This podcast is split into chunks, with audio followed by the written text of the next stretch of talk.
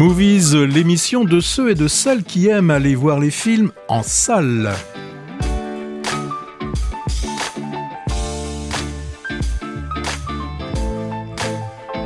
Nouvel opus présenté par Hervé Brie. Bonjour à tous, bonjour à toutes et animé aussi cette émission par notre chroniqueur, technicien et webmaster Patrick Servel.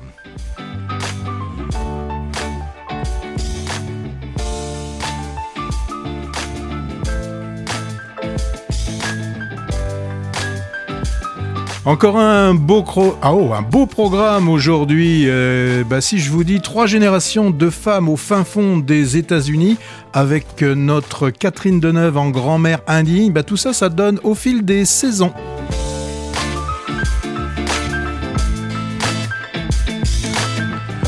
Un thriller franco-québécois où un créateur de mode doit gérer un héritage encombrant.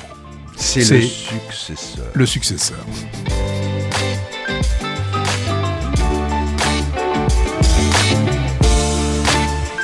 Pour les très jeunes spectateurs, les toutes petites créatures ou des boules de pâte à modeler bah, font des bêtises.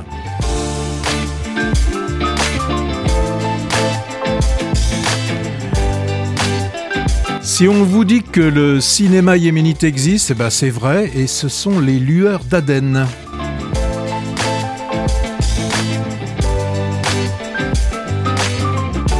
On nous sort un inédit de Louise Buñuel, ce serait Dali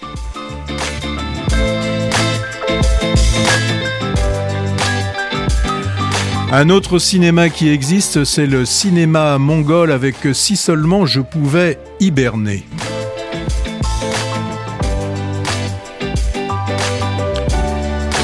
Et quand un film espagnol évoque la transidentité d'un enfant, ça donne 20 000 espèces d'abeilles. Et je mixe le tout oui, vas-y. Bah, je, ah, fais, je mixe les titres évoqués, ça nous donne un long métrage très introspectif, hein, naturaliste et, et, surréaliste qui raconte ça. Si seulement je pouvais hiberner comme ces 20 000 espèces d'abeilles, pense le successeur de Dali, en contemplant au fil des saisons, sous les lueurs d'Aden, ces toutes petites créatures. Beau programme. Et il y aura aussi la deuxième couche? Ben forcément qu'il y aura la deuxième couche. Il ne peut pas y avoir une émission de movies sans la deuxième couche et dans le viseur. Mais pour commencer, on va justement aller de l'autre côté des Pyrénées pour, euh, pour que tu nous ah parles des. Oui, oui, tu, tu voulais pas parler des Césars avant? Ouais, non, c'est toi. C'est ah, toi qui commence. Tu bah parles pas des Goya. Ouais, non, moi je voulais parler des, des, bah, des Césars ibériques décernés par l'Académie du cinéma espagnol. C'était le week-end dernier. Alors, je sais pas si tu as vu ça, Patrick, mais un même film a trusté 12 récompenses. Il était nominé 13 fois. C'est La Sociedad de la Nieve, le cercle des neiges. Drame sur le crash d'un avion dans les ondes dans les années 70. Production Netflix qui n'est pas distribuée dans les cinémas du moins pour l'instant. Une comédie donc. Hmm, ah, il a seulement été présenté en salle au festival de Saint-Sébastien. Bon, moi je trouve pas qu'il méritait tous ces honneurs. Hein. J'ai trouvé la dramaturgie poussive et le tout très doloriste. Voir pendant deux heures des gens souffrir de faim et de froid dans la neige. Merci. Euh, ah, c'est un remake, hein, parce qu'il y a déjà eu, hein, ça a déjà été fait, ça. C'est vrai? Oui, oui, oui. Ah, bah, c'est tiré d'une histoire vraie. Donc, euh, Asbestas, récompensé l'an dernier, était quand même plus fort, avec moins de moyens. Autrement, 20 000 espèces d'abeilles, qui vient de sortir sur les écrans français, a glané aussi quelques récompenses. En parlera tout à l'heure. Et maintenant, les Goya français. Oui, donc nous, bah, on les appelle depuis euh, pas mal d'années hein, maintenant. Hein. ce sont les Césars. Et donc, euh, bon, alors là, je dirais qu'il n'y a pas de très grande surprise au niveau des, des nominations, hein, puisque les deux grands favoris de cette 49e, déjà 49e, la première, je me souviens, c'était Jean Gabin qui l'avait ouverte. Et donc là, pour cette 49e édition, euh, ce sont les films de Justine Triet et de Thomas Kelly, euh, Anatomie bien sûr d'une chute et Le règne animal, qui décrochent respectivement 11 euh, et 12 nominations. C'est même Le règne animal qui passe devant avec 12 nominations. Alors lequel des deux en sortira vainqueur? Même si on peut dire que déjà avec euh, le nombre d'entrées qu'ils ont pu faire, ils sont, ils ont déjà euh, gagné. Hein, pour euh, Anatomie d'une chute, film quand même assez étonnant, a dépassé le million cinq d'entrées. Et il est encore en salle 25 semaines oui, après. il y est toujours, toujours, toujours, toujours en salle. Alors, ce qui est, très drôle, hein, parfois la, lutte existera même à l'intérieur d'un film. Hein. Par exemple, est-ce que ça va être l'avocat ou le procureur hein, Donc ça va être vraiment un combat entre Swan Arlo et Antoine Reynard pour le meilleur euh, second rôle masculin, et tout ça dans Anatomie d'une chute. Bon, après ces deux gros favoris, il y a deux films qui sont surprenants quand même par leur position, et, tant mieux. Il y a d'abord euh, Je verrai toujours vos visages, et puis plus étonnamment, enfin plus étonnamment, nous on en avait dit du bien surtout euh, Hervé, le chien de la casse qui casse la baraque hein, avec cette euh, nomination. Hein. Souvenez-vous, hein, tout le bien qu'on avait dit de, ces deux films. Alors, il y en a, il y en a un autre aussi qui, qui, pointe son nez, c'est euh, le, cinquième, c'est le, procès Goldman, aussi le, film de Cédric Kahn, qui est donc nominé un paquet de fois. Alors, j'en profite pour vous dire que notre cinéma favori, le Jean Eustache de Pessac, a programmé euh, tous ces films, en tout cas les, les cinq films qui sont nommés, on pourra les voir euh, le, au cours du, du mois euh, suivant. Alors côté interprétation féminine, bon moi j'ai pas vu hein, Marion Cotillard dans Little Girl Blue, ni Léa Drucker hein, dans l'été dernier, mais entre les trois autres, hein, Virginia Efira pour L'amour et les forêts, Afsia Herzi dans Le ravissement et Sandra Hüller dans Anatomie d'une chute, moi j'aimerais qu'il y ait une petite prime à la nouveauté avec Afsia Hersi dans le ravissement. Je vote pour elle aussi. Tu votes aussi, elle est, elle est formidable. On va la voir euh, dans peu de temps dans un film que j'avais trouvé un peu moins fort qui s'appelle euh, Borgo.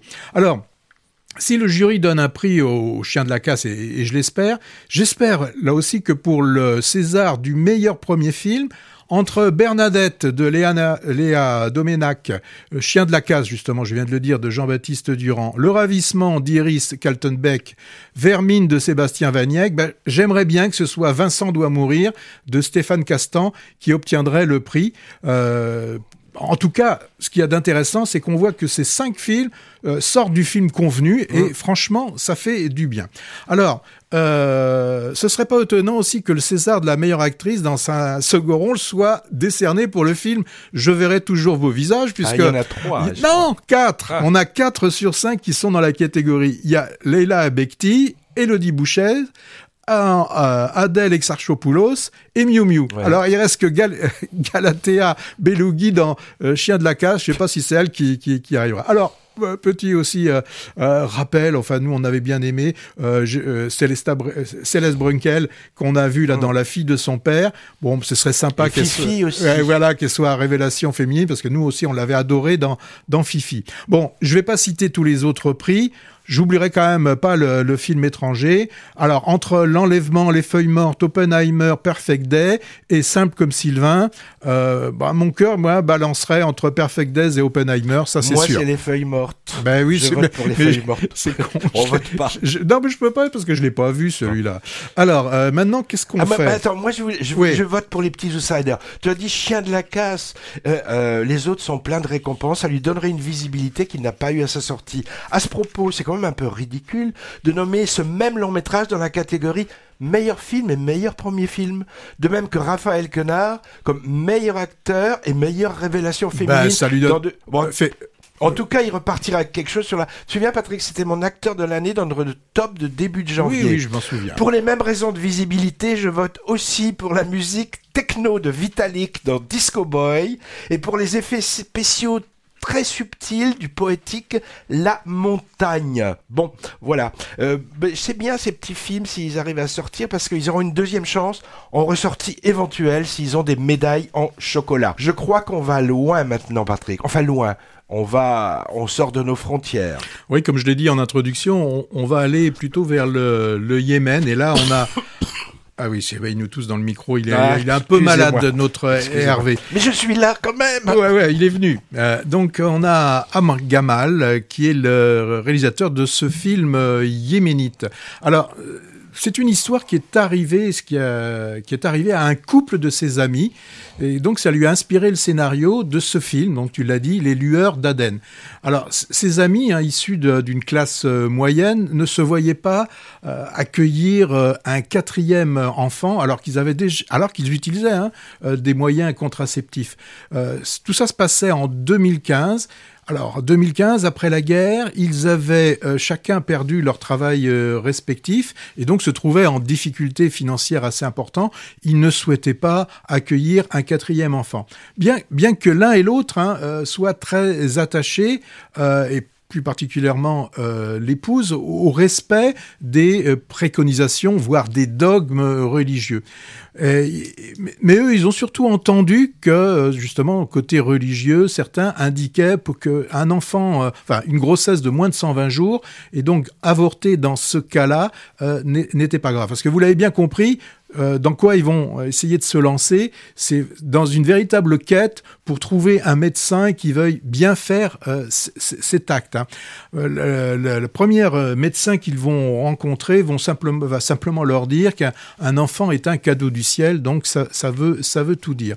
Alors, après cet échec, hein, et alors après, tout ça est repris dans le film. Alors est-ce que c'est la véritable histoire de leurs, de leurs amis? Ça, j'en sais rien, mais ce qui nous intéresse, c'est, le film que l'on voit. Donc après cet échec, il se tourne vers une des amies hein, de, la femme du, du couple, qui est aussi médecin, qui avait refusé pour le troisième enfant, euh, et, parce qu'elle était, elle était contre. Alors là, est-ce que devant vraiment la détresse manifeste de ce couple, changera-t-elle d'avis? Bon, ça, vous le verrez hein, si vous allez voir euh, ce film. Alors, moi, ce que j'ai trouvé d'assez novateur dans, dans, ce film, c'est que le problème là de l'avortement n'est pas traité, je dirais, que du point de vue euh, féminin, mais qu'il s'agit bien d'un problème familial. Hein.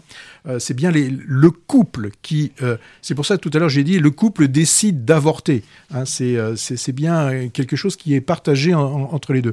Le, le, second point aussi qui est assez intéressant de, de ce film yéménite, c'est que bien qu'il s'agisse d'une fiction, euh, la forme nous fait penser quand même à un documentaire.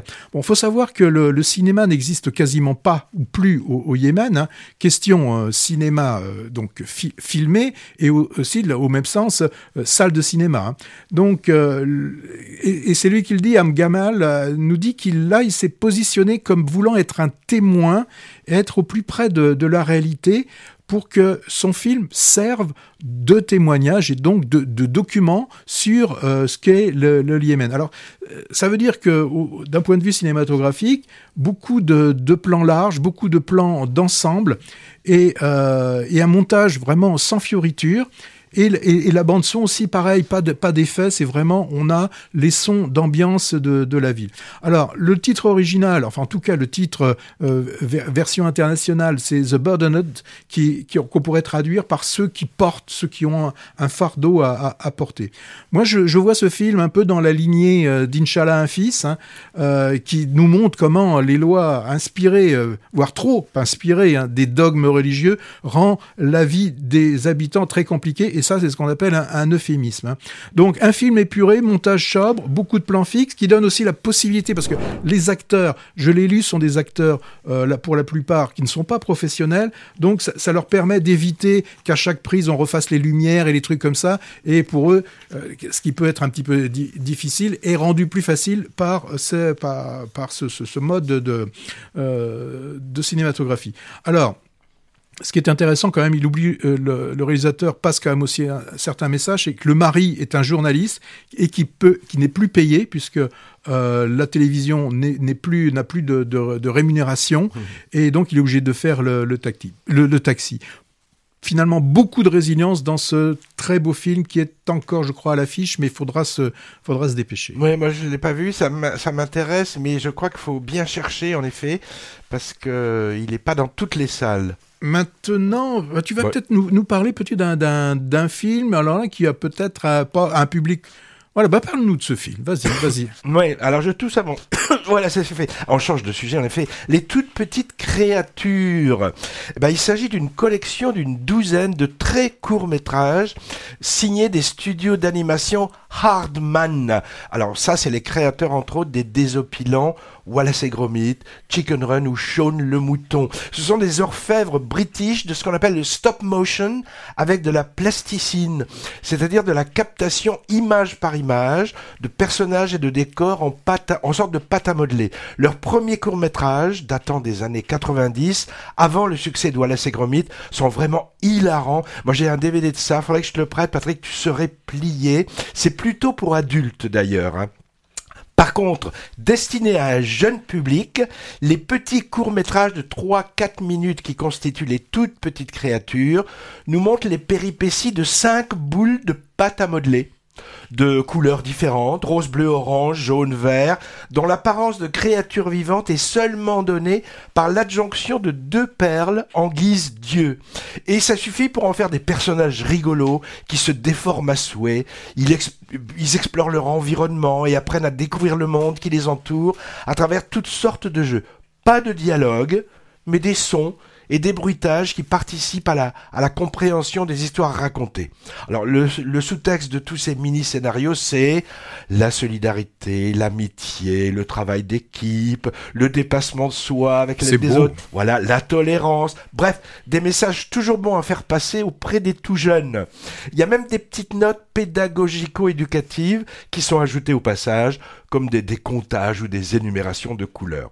En fait, j'ai appris que ces petits personnages sont pas nouveaux. Ils sont apparus dès les années 80 dans une série destinée aux jeunes anglais. Ça s'appelait Morph et à ma connaissance, ça n'a jamais été diffusé en France. J'ai vu ça dans une salle où les rires enfantins explosaient. J'ai même interviewé une petite après la séance, mais bon technicien comme je suis, je n'ai que mes questions et pas les réponses de l'enfant. Elle avait 4 ans et, déjà euh, grande cinéphile. Hein. Alors, les toutes petites créatures, ça dure en tout à peine 40 minutes. C'est vraiment pour les toutes petites créatures à partir de 3 ans. À mon avis, pas au-delà de 6, car les, les plus grands risquent de trouver ça trop bébé. C'est un programme, on va dire, des années maternelles. En tout cas, moi, avec mes... et, et des poussières... Les combien? J'ai trouvé ça super. En particulier parce que j'y ai retrouvé la griffe de Nick Park, créateur de Wallace et Gromit et de Chicken Run, qui est une de mes idoles. Tiens, ça me fait penser, je sais pas pourquoi, le deuxième Chicken Run, qui s'appelle La Menace Nuggets, n'est pas sorti en salle, mais est seulement visible sur Netflix ou Amazon, je sais plus. Et ça, je comprends pas, car le premier avait fait un carton mondial en salle l'année 2000, Rien qu'en France, plus de 3 millions d'entrées, c'est un mystère. Ah, j'ai oublié, avant que tu cliques sur la musique, je te vois faire. Dans la métropole bordelaise, on peut voir les toutes petites créatures au Jean Eustache, décidément on le cite beaucoup celui-là, hein, à l'Utopia et également à la Lanterne de Bègle, qui a une belle programmation qui marche un peu d'ailleurs sur les plates-bandes des deux autres cinémas cités. On reparlera de films pour enfants dans le bonus sur les festivals peut-être.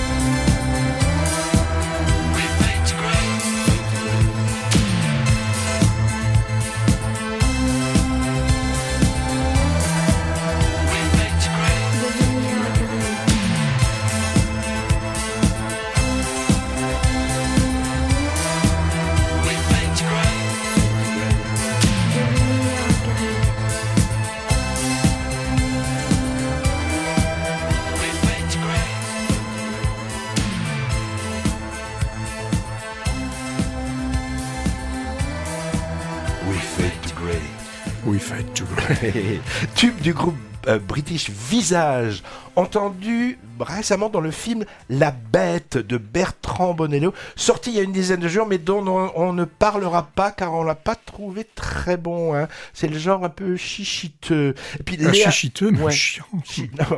et puis Léa Seydoux qui fait sa mot et se l'ajoute top modèle dans beaucoup de ses films, c'est un peu pénible. Alors ce morceau, on l'entend dans d'autres films. Hein. Par exemple, dans le film Stella est amoureuse, sorti il y a deux ans. Xavier Dolan l'a aussi utilisé dans Lawrence Anyway en 2012. Bref, le cinéma a largement pillé ce morceau emblématique des années 80 qui passait dans toutes les booms de l'époque. Mais Patrick, tu allais plus en boom à ce moment. Je crois que tu étais déjà à ta bah, période de Rotary ou Lounge Club, je sais plus, non Allez, tu nous emmènes en Catalogne maintenant, je crois. Oui, oui, oui. Alors, s'il y, y, a bien une chose que l'on sait, hein, avant d'aller voir un film de, Quentin Dupieux, c'est que ça devrait durer euh, moins longtemps que les 7 heures de l'intégrale de Guerre et Paix qu'on a actuellement, qui passe euh, à, à l'Utopia, le film de Bontarchouk.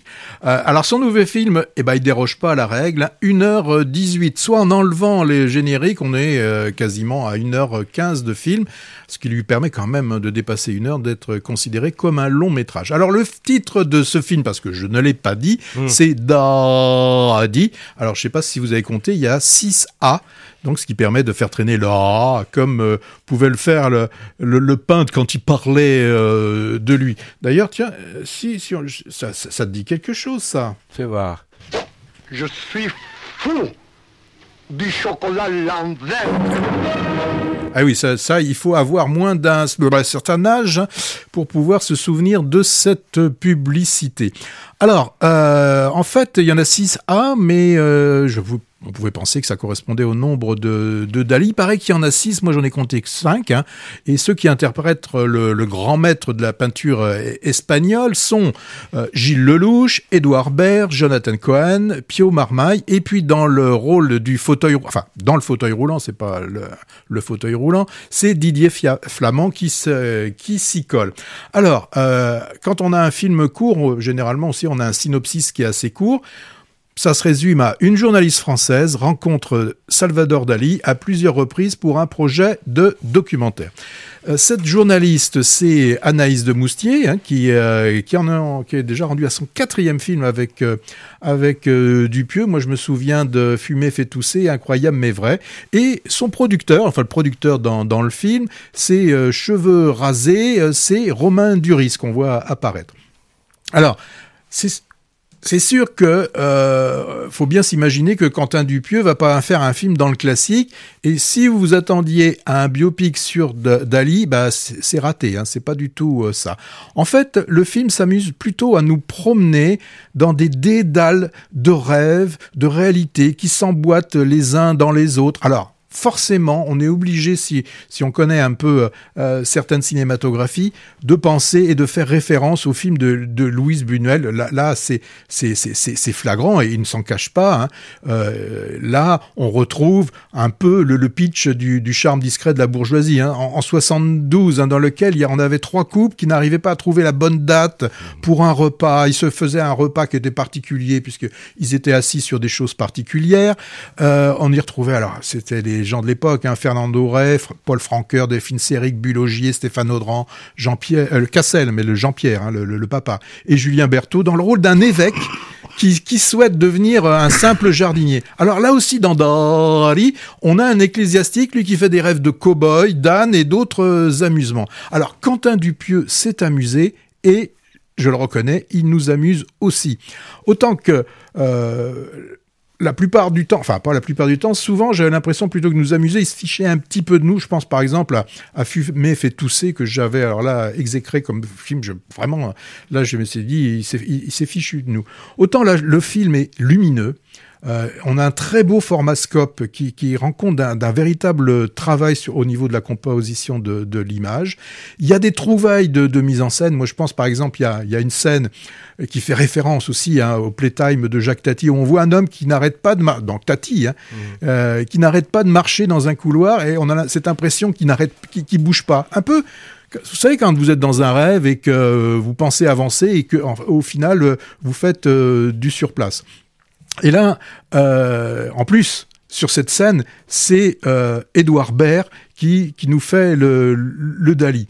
Là aussi, tiens, par exemple, au, au niveau de la direction d'acteur, Édouard Baird parfois fait de l'Édouard Baird. Eh bien là, euh, c'est pas Édouard Baird, on a vraiment euh, Dali qui est devant nous et si je vous ai passé un petit peu le morceau de chocolat à l'envin, là on, a vraiment l'impression de réentendre euh, le Dali. Bon, des quatre euh, Dali adultes, moi je trouve que c'est justement Baird qui s'en sort le mieux. Jonathan Cohen n'est vraiment pas mal.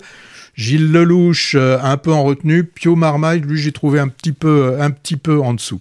Alors des, des, trouvailles aussi réjouissantes, il y en a. Par exemple, le début de film nous commence avec un, un de, une de ces peintures qui est mise qui est qui est, qui est mise en 3D, hein, puisque là une, une, une fontaine nécrophile hein, euh, qui sort d'un piano.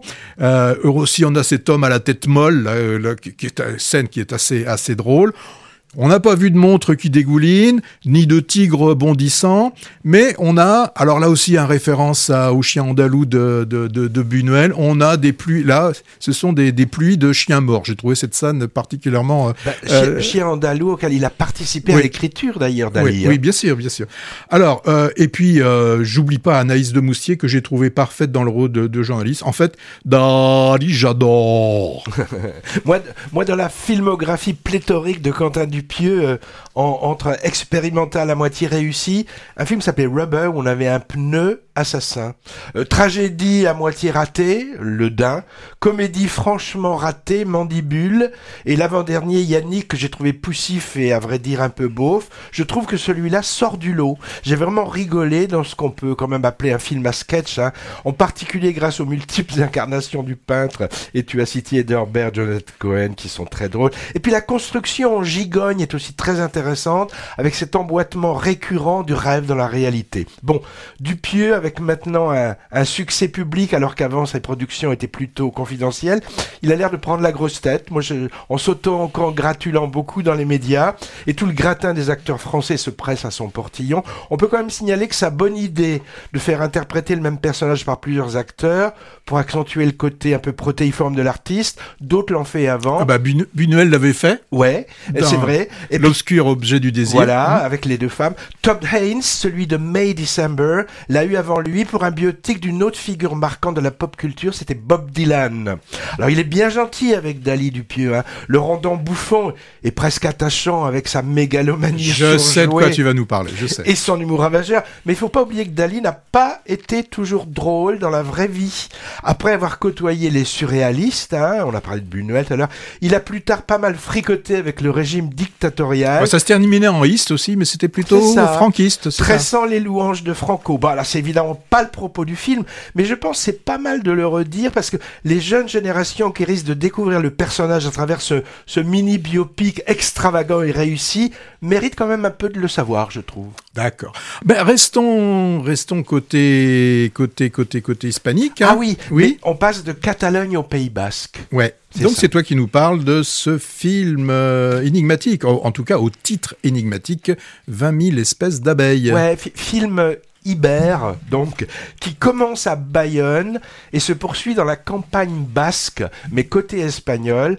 Anne, se rend avec ses trois enfants en vacances d'été dans son village natal, où vivent sa mère et, sa tante qui est apicultrice.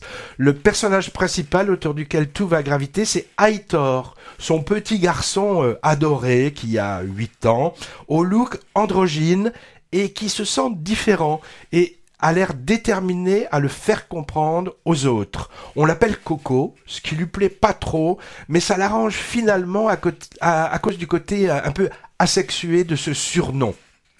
Film, moi que j'ai trouvé délicat, aérien, solaire, ou sourde pourtant des difficultés familiales, dans le couple des parents de Coco, euh, qu'on sent sous tension, entre la mère et la grand-mère aussi, avec des reproches qu'on sent larvés, et également avec l'image du grand-père décédé, sculpteur réputé, dont la fille marche sur les traces artistiques, mais elle découvre petit à petit la face sombre de son père. La recherche d'identité d'un enfant à la puberté et l'adolescence, on peut parler vraiment de transidentité pour ce film. C'est un sujet beaucoup présent dans l'actualité et ce thème a d'ailleurs été traité quelques fois au cinéma. On peut penser au magnifique Tomboy de Céline Sciamma il y a une dizaine d'années. Tomboy, c'est une expression anglaise qu'on peut traduire par ce terme un peu idiot de garçon manqué. Il y a également, tu te souviens Patrick, de L'Imancita film italien de 2022 où Penelope Cruz en maman compréhensive d'une jeune fille qui se sent garçon aussi. Hein. Alors 20 000 pardon, espèces d'abeilles et dans cette veine, délicat, portant un regard sensible sur le combat d'une enfant voulant échapper à la binarité du, genre. moi, je trouve ça assez beau, très beau. C'est sans dramaturgie excessive, sans esbrouf, et le film est porté par un quatuor d'actrices magnifiques de trois générations. Les hommes font ici de la figuration. Il a récolté plusieurs Goya, les, les fameux Césars espagnols, donc distribués le week-end dernier, où il avait été nommé dans pas moins de 15 catégories. La réalisatrice, alors je vais essayer de dire son nom, Estibalis Uresola Solaguren. Ça, ce serait basque que ça m'étonnerait pas, ça. Hein. C'est le premier long métrage et elle est repartie avec plusieurs trophées, dont celui du scénario. À noter, et c'est plutôt singulier, la petite actrice qui interprète magistralement ce petit Aitor, puis Coco, puis finalement Lucia, elle a obtenu de façon étonnante l'ours d'argent de la meilleure interprétation à la Berninale 2023. Elle s'appelle Sofia Otero et a 9 ans, donc maintenant elle aura une dizaine d'années, du jamais vu et à vrai dire sans doute discutable de mon point de vue. Ah, ah oui, alors pourquoi ce titre mystérieux au fait? Bah, C'est la grande tante apicultrice complice et compréhensive qui dit, je crois, à un moment à Coco, qu'il existe 20 000 espèces d'abeilles différentes dans le monde. Alors, ça m'a étonné, j'ai vérifié, et vraiment, c'est vrai, mais ça m'a beaucoup étonné. Hein. Tu les as comptés Non, j'ai regardé ça dans, dans, dans des documents euh, adéquats. Bon, alors, donc, c'est, elle lui dit ça pour évoquer un peu la diversité et la singularité du vivant, et donc la diversité des identités, on va dire, pour rassurer un peu l'enfant sur ses interrogations très beau film, je trouve. Oui, peu de choses à, rajouter à ce que tu as dit. Moi, je me souviens de cette belle euh, chronique. J'aime bien ces, films qui se passent euh, pendant les périodes estivales, qui, se, passent à la campagne, mmh. euh, dans les maisons familiales où tout le monde se, se croise, tout le monde, les, les, gens parlent les uns entre les, avec les autres, entre les cousins, les cousines et tout ça. Moi, j'ai bien aimé ce, ce, ce, beau film qu'on a découvert lors d'un festival. Donc c'était 20 000 espèces euh, d'abeilles.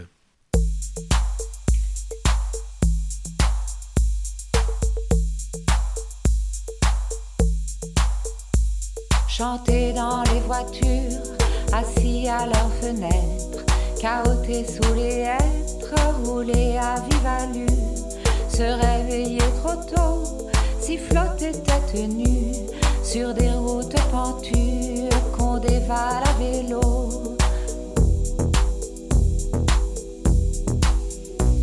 Sauter à trampoline, sauter de la balançoire, rigoler dans le noir, adorer ses cousines, embrasser en cachette quelqu'un d'imaginaire sur l'oreiller lunaire. Il a des yeux noisettes.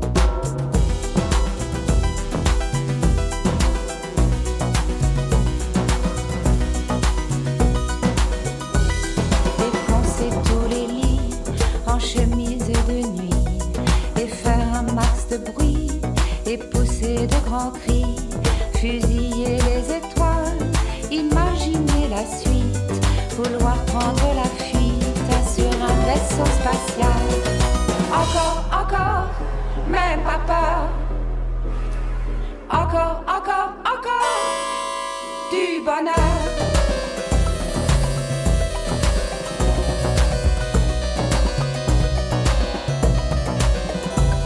Trop s'en foutre des huîtres, pas des œufs à la neige. Enchaîner les manèges, hurler sur les grands huit, être auto-tamponneuse, draguer un petit malin, à coup de cou du lapin, être grave, amoureuse.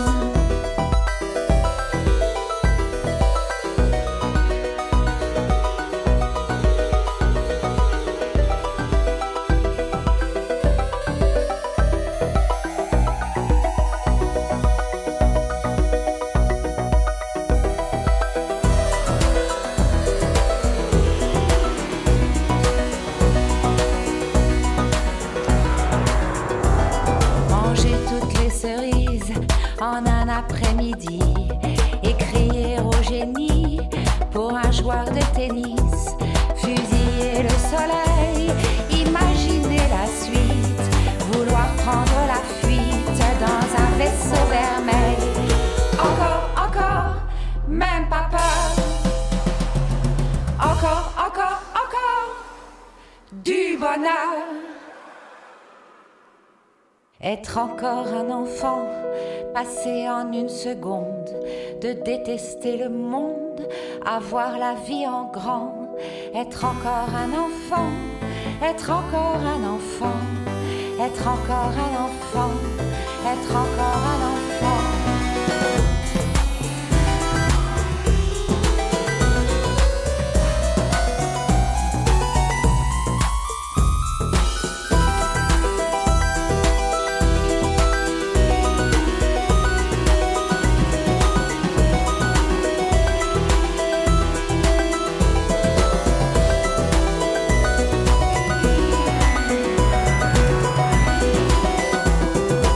Ce morceau, il s'appellerait pas Encore et encore Si, si, encore. et Encore, encore. Il fait partie de la nouvelle livraison de chansons de l'artiste multicarte Jeanne Balibar. Troisième album, moins électrique, plus chanson française que les deux précédents, avec son phrasé, moi qui me fait penser un peu à celui de Jeanne Moreau. Rare au cinéma ces derniers temps, elle a fait une brève apparition dans Bâtiment 5 de Lajli Jeanne Balibar, qu'on a évoqué dans un précédent Movies, et elle est à l'affiche en ce moment en Madeleine Béjart, dans le Molière imaginaire qu'on va mettre dans notre viseur tout à l'heure. Patrick, je trouve que ton bilan carbone commence à s'alourdir. Tu nous as amené tout à l'heure au Yémen, et là tu vas en Mongolie. Eh oui, c'est ça l'intérêt du, du cinéma, c'est que finalement, euh, bah justement, au niveau bilan carbone, j'ai tout fait tout ça en restant dans des salles de cinéma. Et donc, après le Yémen, c'est la Mongolie pour si seulement je pouvais hiberner. Alors, tu vas me demander, tu vas me poser la question, mais tu as vu le film, pourquoi ce titre? Eh bien, c'est une des répliques qui est dite par euh, le plus jeune des garçons au milieu du film, et on peut le comprendre quand il nous dit tout ça. Alors, le film, il est centré sur euh, Ulzi, qui est un adolescent hein, d'un quartier défavorisé euh, d'Oulan-Bator. Il vit dans la périphérie de la ville où, en, fait, s'entassent sur des terrains vagues euh, tout un tas de, de yourtes qui crachent des fumées, des poils qui brûlent du charbon et certainement pas forcément de très bons. euh, bon charbon. Alors ce Woolsey, c'est un très bon élève qui est surtout euh, intéressé et doué pour la matière, pour la physique. Et dans cette yourte, eh il vit avec, euh, avec sa mère, bon, sa mère euh, illettrée, qui vit de ses quelques ressources bah, viennent d'emplois précaires hein, qu'elle peut tenir. Alors, elle est illettrée, elle, est aussi euh, souvent, euh, bah, certainement pour noyer, tous ses problèmes, enfin, euh, bah, dans, l'alcool. hein. Alors, ils, vivent, dans cette yourte, hein, ils, sont, nombreux, puisque Woolsey a, trois frères et sœurs. Et à un moment donné, bon, la, la mère, ne pouvant plus, euh, n'y tenant plus, hein, euh, veut repartir d'où elle vient finalement, elle veut repartir à la campagne, ou à la campagne où elle trouvera des, travaux, euh, des travaux agricoles qui là aussi seront certainement très très mal payés. Mais lui, le, jeune garçon, lui, lui, il veut pas, hein, il, veut, il veut pas partir, hein, puisque son professeur a confiance en lui et ce professeur l'a persuadé qu'il pourrait suivre des études et, même certainement dans un premier temps gagner des, concours euh, qui existent, des concours euh, euh, de, de, physique. Donc des- on leur fait passer des, pas des tests, mais enfin des, épreuves. hein, voilà, c'est véritablement des, épreuves. Donc lui, il va décider de rester avec un de ses frères et, sa sœur, puisque la mère, elle, elle va partir avec le plus jeune des enfants. Donc lui va devenir le, euh, le chef de, de ouais, le soutien de famille, et il, il va devoir assumer. Alors pour, euh, il, va forcément, même si sa mère lui laisse un peu d'argent au début, il va, va bien falloir euh, trouver des petits boulots parce que pour euh, pour vivre là-bas, il faut à minima se, euh, d'abord il faut manger et il faut aussi se se, chauffe- se, se chauffer. Alors se chauffer, donc ça veut dire acheter du charbon et pour acheter du charbon, il faut avoir un peu de un peu d'argent. Donc ça- forcément, ça va mettre en, en péril hein, ses espérances des réussites dans les dans les dans les études. hein. Alors pour situer quand même euh, Ulaanbaatar est une des, un des endroits, une des capitales les plus polluées au monde, hein, puisque en fait, on a plus de la moitié de la, des habitants qui vivent justement dans ces quartiers où il y a des yourtes, donc pas de, il n'y a, pas de système de, chauffage, euh, euh, je veux dire, qui, qui ont de, bon, chauffage. euh, je cherche, je cherchais le, mot- le, mot. Et donc, il n'y a pas de, chauffage, pas d'infrastructure. Donc, on brûle du charbon. On est obligé de brûler du charbon parce qu'il quand même faut juste dire que là-bas, en, Mongolie, en hiver, bah, la température, c'est 35, mais avec un moins hein, de, devant, c'est moins 35 degrés. Euh, D'ailleurs, moi j'ai lu hein, qu'en 2016, il y avait eu une grande manifestation hein, contre la pollution euh, de l'air. hein. Les réseaux sociaux en avaient beaucoup euh, parlé. C'est une Et- des villes les plus polluées. Oui, mais, oui. sauf qu'il y avait des commentaires qui étaient assez haineux euh, contre les, les habitants de, de ces quartiers. Mais euh, Ils les- choix, les- hein. ils, ils brûlent pas du charbon hein, pour empoisonner l'autre, hein, l'autre côté de la ville. Hein. C'est c'est vraiment euh, donc. euh, en fait, et en fait, même ce qu'on peut dire, euh, alors outre les, fumées, euh, ce qui respire le plus hein, dans, dans, ces yourtes, je dirais, c'est plutôt la, pauvreté hein, qu'il euh, qu'il respire. Alors, c'est une réalisatrice hein, qui, a, réalisé ce film. Elle, je pense qu'elle a, il y a quand même quelque chose d'assez positif dans sa démarche. Elle a voulu montrer un adolescent qui rêve, qui rêve d'un avenir radieux, mais qui est, est quand même s'intéresse forcément aux, autres. hein. Il est très fortement attaché à tout, à, sa famille, mais euh, lui, il rêve vraiment euh, d'un monde euh, meilleur. Alors, la réalisatrice, bien sûr, elle s'adresse à, tous les, publics euh, du monde, mais elle a surtout voulu euh, faire prendre conscience à ses concitoyens que euh, pour certains, la vie est véritablement euh, difficile. Donc, c'est un premier film. Alors, l'actrice, la, la réalisatrice, je vais essayer de prononcer son nom. Vous savez que je maîtrise parfaitement le mongol. Donc, c'est Zol Jargal Puredash. Moi, je trouve qu'elle arrive vraiment à nous embarquer dans cette histoire forte. Elle nous fait partager la vie dure de ses habitants, donc qui doivent affronter, je l'ai dit tout à l'heure, c'est moins 35 degrés, dans des conditions d'hébergement vraiment très compliquées. Alors, il y a, il y a une, une scène qui est, qui, qui est drôle et, et- et qui, qui est triste. C'est qu'à un moment donné, euh, pour réduire cette pollution, on vient amener dans la yourte un filtre à poser sur le, le poêle. Le seul problème, c'est que pour que ce fil fonctionne, il y a un ventilateur. Le ventilateur a besoin d'électricité, et sauf que le pauvre garçon, on lui a coupé Et il l'électricité. y a même plus de charbon à brûler, toute Voilà, façon. oui. Alors, euh, il y a des plans larges aussi. hein. Il y a beaucoup de scènes qui se passent dans la yourte, qui se passent dans, dans cette zone, dans, dans Bidonville, on dans- peut appeler ouais, on ça, peut appeler ça. C'est, je dirais que c'est un bidonville, excuse-moi, propre. C'est-à-dire que euh, non, ce que je veux dire, c'est que il, il- il- je veux dire, il y a, il y a beaucoup de euh, de résilience chez ces gens-là Mmh. euh, et ils tiennent à ce que ce soit.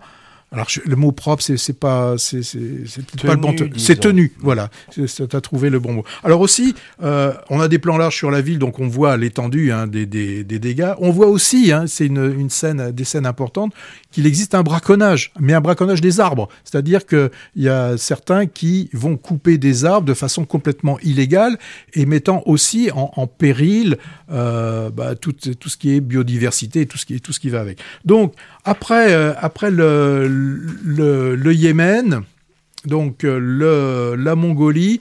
Et moi, je pense que c'est vraiment un des intérêts du, cinéma, c'est de nous faire découvrir. Il y a, œuvre de, de documenter un petit peu ce qui se passe dans les autres pays. Et rien que pour ça, je trouve que ce film euh, est vraiment intéressant. Mais il n'y a pas que ça, il y a vrai, une vraie histoire. Et il y a quand même, je l'ai dit, résilience et espoir dans ce, dans ce beau film. Film sous drapeau mongol, mais si tu regardes bien, euh, français aussi, aide du CNC, de l'Institut français. Donc on peut noter ou rappeler que l'exception culturelle française, avec son moyen particulier de financement du cinéma, bénéficie aussi à la filmographie internationale, permettant de faire émerger des perles rares du bout du monde, comme ce film. Moi je trouve que c'est quand même assez fort de montrer la misère sans misérabilisme et avec de l'espoir. Oui, beaucoup de dignité dans ce film. Ouais. à la difficulté de vie pour ce jeune et sa famille, se chauffer, se nourrir, étudier, se superpose quand même la chaleur des relations humaines avec les amis, les voisins, entre la fratrie aussi, il y a de très beaux moments, même si ces relations évidemment sont conflictuelles. Je pense au rapport avec la maman ou avec le prof coach. Euh, moi, évidemment, le côté documentaire de cette fiction est passionnant. hein. On apprend des choses sur la Mongolie, pays euh, mystérieux pris en sandwich entre Chine et Russie. J'ai- dû regarder quand même, c'est une démocratie assez récente. On voit bien que ça tourne pas rond, mais au moins l'éducation est promue. Ça, c'est quand même intéressant. Hein. Et puis territoire coincé, comme on dit, entre tradition et modernisme. hein.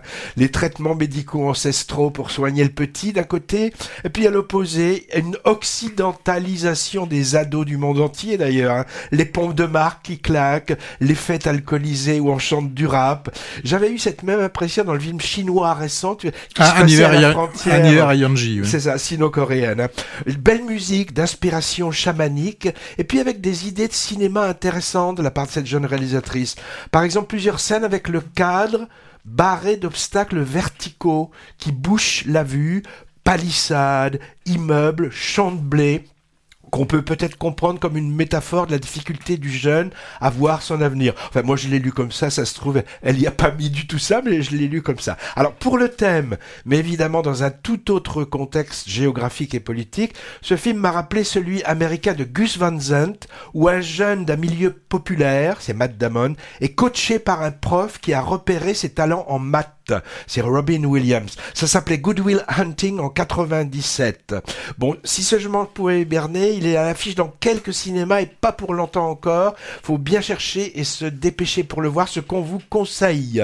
Au fil des saisons, Oui, c'est oui. ça ouais. Alors c'est un film qui sort la semaine prochaine seulement. Comédie dramatique. C'est la case dans laquelle on peut mettre ce joli film qui oscille entre deux genres. Français, mais presque exclusivement dialogué en anglais, puisque l'histoire se, déroule au fin fond des États-Unis. On a Charlie, étudiante, qui vient dans la ferme familiale, ça se passe en Virginie, pour assister sa mère souffrante, Laura, dont on comprend assez vite qu'elle suit une chimiothérapie. Alors elle se frite un peu ces deux-là, car dans deux mondes différents, hein. l'une moderne et urbaine veut rentrer dans la finance, et l'autre, bah, c'est une fermière bio un peu old school, qui gère un élevage de poules. Euh, élevage où les volatiles prennent pas mal de liberté d'ailleurs. hein.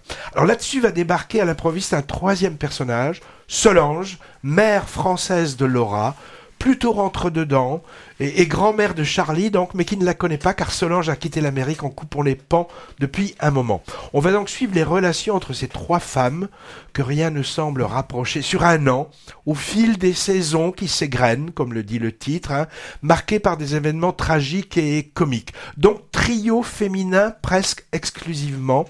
Les quelques hommes, personnages un peu fallots, pas très travaillés, font de la figuration. J'ai déjà dit ça dans un autre film dont on a parlé. Oui. Dans 20 000 espèces d'abeilles, les hommes font aussi de la figuration. Hein. Ben voilà, on est réduit à ça maintenant, Patrick. Bon, alors une histoire, on va dire un peu cousue de fil blanc, avec même quelques éléments scénaristiques poussifs, pas trop crédibles, mais de mon côté, euh, l'émotion et le sourire ont emporté le morceau. Alors question cinématographie, rien de révolutionnaire. Hein. On peut remarquer un bon travail, sans doute de chef opérateur, avec une belle lumière campagnarde, mais bon, rien d'original autrement. Le film est porté par l'interprétation des actrices. D'abord les poules. Excellentes. Il y en a 250 volatiles. Je les ai pas comptés, hein. J'ai eu peur, hein. Ça nous a été dit à la suite de la projection. Et ensuite, deux comédiennes rouquines au jeu vraiment assez subtil. Alors, je peux les nommer, hein. Andrea Riseborough, c'est une actrice british qui est dé- déjà aperçue dans quelques rôles, qui interprète la mère. Et pour la fille, la jeune américaine Morgan Saylor, que, que j'ai découverte ici. Et enfin, en grand-mère française indigne, notre Catherine Deneuve nationale, qui n'en fait pas trop. Alors même si son personnage est quand même un peu too much, hein, archétype de la française un peu mal élevée, féministe, qui fume, qui boit, qui drague, mais Deneuve, par son jeu plutôt discret, je trouve qu'elle tempère son, son personnage qui est par ailleurs trop chargé. Elle est très bien comme d'habitude. Moi, la dernière fois qu'on l'avait vue, c'était en Bernadette. Hein, et elle assurait aussi jamais, je dirais, du mal de, de- de notre Catherine Deneuve quand même. Alors, j'ai vu le film présenté par leurs auteurs. C'est euh, un jeune duo franco-belge, homme-femme, très dynamique. Anna Ladoul et Marco Lavilla, qui ont expliqué aux spectateurs leur parcours intéressant. Ils viennent pas du sérail ou d'une école de cinéma. Et comment Scorsese est devenu le producteur exécutif de leur film? Alors c'est marqué sur l'affiche, hein, ça fait un joli argument promotionnel, en leur prodiguant des conseils de montage par exemple. Bon, euh, je, je trouve qu'on peut pas dire que ça se voit au final, hein, quand même. hein. Voilà pour Au fil des saisons. Allez, film un peu mineur, mais qui m'a fait passer un bon moment. Il n'est pas encore à l'affiche, il sort le 21 février- février. Pas de sortie américaine prévue pour l'instant, et ça, ce serait dommage quand même.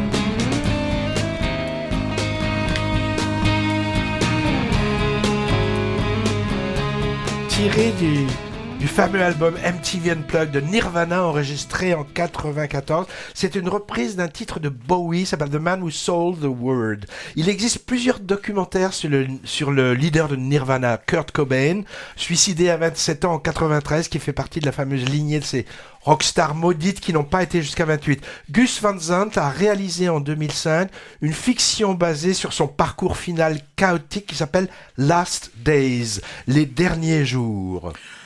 Eh ben, est arrivé le moment où on passe une deuxième couche et moi j'aimerais vraiment, vraiment, vraiment vous redire tout le bien, tout le bien que j'ai pensé de plusieurs films.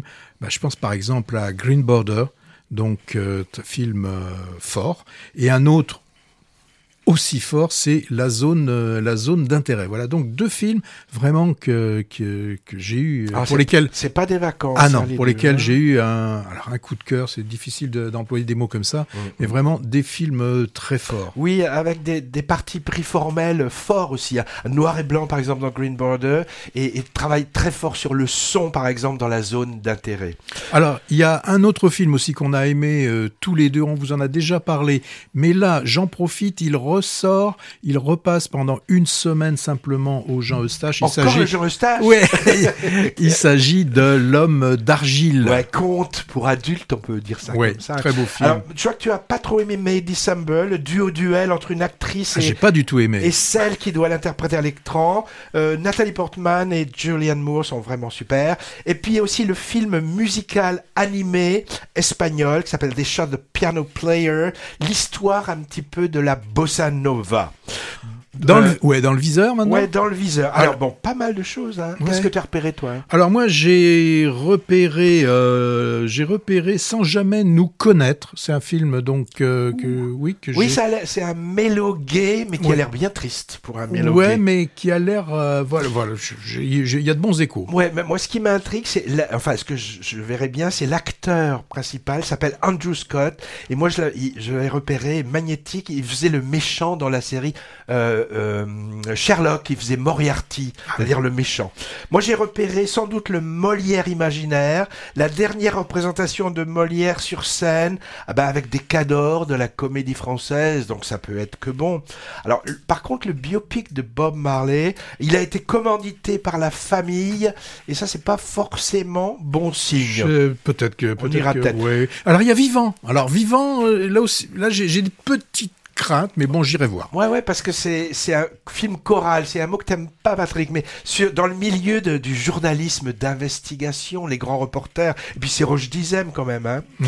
Euh, alors sorti un peu plus tard, l'Empire. Alors l'Empire, ça a l'air d'être le, la guerre des étoiles chez les ch'tis, euh, dernier opus de l'iconoclaste Bruno Dumont, avec Lucchini en sorte de, de Dark Vador. Et je sais que ce film est en compétition en ce moment même à la Berlinale. Nuit noire en Anatolie. L'histoire ressemble un peu à celle de Burning Days. Je sais pas si tu te souviens. Thriller turc dans la campagne anatolienne. Et puis il y a quoi? Ah, Sleep, ça c'est pour toi. Patrick qui aime bien maintenant les thrillers horrifiques, c'est coréen. Bah oui, t'avais aimé Alors Vermine, Slip euh, dormir hein. t'avais aimé aussi Chambre Rouge, donc c'est bien. hein. tu, tu crois qu'on a fini là? On a oublié d'autres choses, mais bon, on en parlera peut-être la prochaine fois. Il est l'heure de dire au revoir. On peut peut-être préciser quelque chose, c'est que dans notre podcast, l'instantciné.fr, il y a des fans qui sont fans de l'intégrale, mais ils n'auront pas les deux bonus qui seront en supplément, qui sont le film qui s'appelle Le Successeur, Ouais, qu'on a annoncé, mais Mhm. qu'on mettra en bonus, ça ne tient pas. Et puis également des bonus sur les festivals Clermont-Ferrand et puis l'étoile filante à Pessac. On dit au revoir? Eh bien on dit au revoir et dans 15 jours. Ouais, c'est ça. Le 1er, le 1er mars Je sais pas. Si, si, moi je te dis.